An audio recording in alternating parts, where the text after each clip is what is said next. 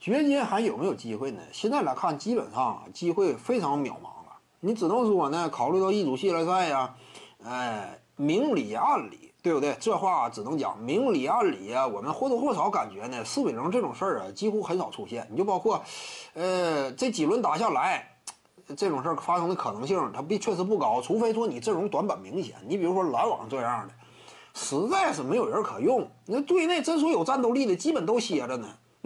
你靠着这么一个一眼就能够看出来绝对差距的，那你想翻盘这就不太可能。但是说真说有一定底气的，你基本上很难吧？你这说想横扫对对方啊，这不是很现实吧？因为因此考虑到这点呢，目前差不多掘金和湖人呐，大体的判断应该是最终比分是四比一。但是呢，为什么？为什么我之前就强调，就是预测呢？你只能说基于现阶段。展现出来的一些东西去进行判断，你现有的吧，就这些东西，你只能说以此为依据去进行思考与衡量。但是如果你这么算的话，每一次都行的话，那这个 NBA 比赛就没有意外了，对不对？就不会说有一些经典的系列赛翻盘的现象出现了。为什么出现呢？各自会有状态起伏，你不要忘了，这个比赛归根结底是球员在打，这归根结底是球员在打，这话什么意思呢？一名球员在这组系列赛当中，接下来的比赛他是什么样的状态？这玩意儿谁也无法预知。看没看到保罗·乔治·莱昂纳德呀？我最后那一场，我有大量空位，我三分远射就是屡屡打铁，没有办法，谁也帮不了你。你说这这这怎么判断呢？你别说对面是约基奇和穆雷了，换个其他球队，就这种准星的情况之下，你打这种残破的篮网队，对方真说这一场我就单场爆种，你都不见得捂得住吗？你对面篮网都什么阵容局势了？但人说真说这场比赛打的特别顺，这是完全有可能的。你要了解，就是远射准星啊，场上的状态这玩意儿很难预知。一名球员到底是什么比赛感觉，如何判断呢？尤其为什么他这个赛前预测呀？你只能说分析一些现有的，以及呢，就是经过以往的检验，他大概率出现的一种比赛状态。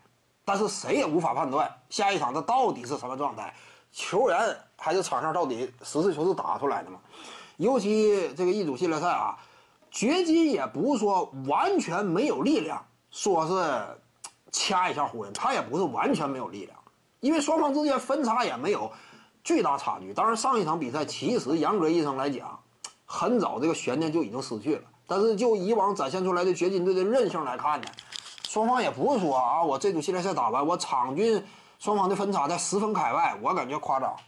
最终呢，双方的场均分差七分左右，我感觉这是比较现实的。七分左右，这当中就存在很大偶然吗？了不了解是什么概念？为什么 NBA 赛场之上，他有时候你经常出现冷门呢？有时候他这是出现冷门，没有办法吗？七分左右，俩三分球吗？基本上就拉差不多拉平了。这场比赛我是什么样的外线手感呢？有时候就差这么一点儿，这就是比赛的偶然性嘛。你这玩意儿很难讲吧？掘金队就大概率来讲，目前的判断机会很小，因为他能用的牌有限，战略上、战术上都不占便宜。那能不能有意外惊喜呢？他波特突然之间化身杜兰特呀，那你就完了，那湖人队就打不过了。现在波特呀。这都说他打的像杜兰特，他真说中距离也行，远射这块频频发炮，球队也信任他，那就完了，那就是倒霉，今年又倒霉，嗯，这玩意儿就没有办法。他以往历史上也不是说没有这种案例，我就是突然之间这个原本不该打出这种表现的，他打出来了，那就完了。你就包括这个史蒂芬杰克逊嘛，他以往不以三分远射见长，但是单独系列赛远射命中率接近五成。你谁能想到他比诺维斯基打得更像诺维斯基呀？真假诺维斯基完全掉个了，那你就是这这无法预知了这玩意儿。徐静宇的八堂表达课在喜马拉雅平台已经同步上线了，在专辑页面下您就可以找到它了。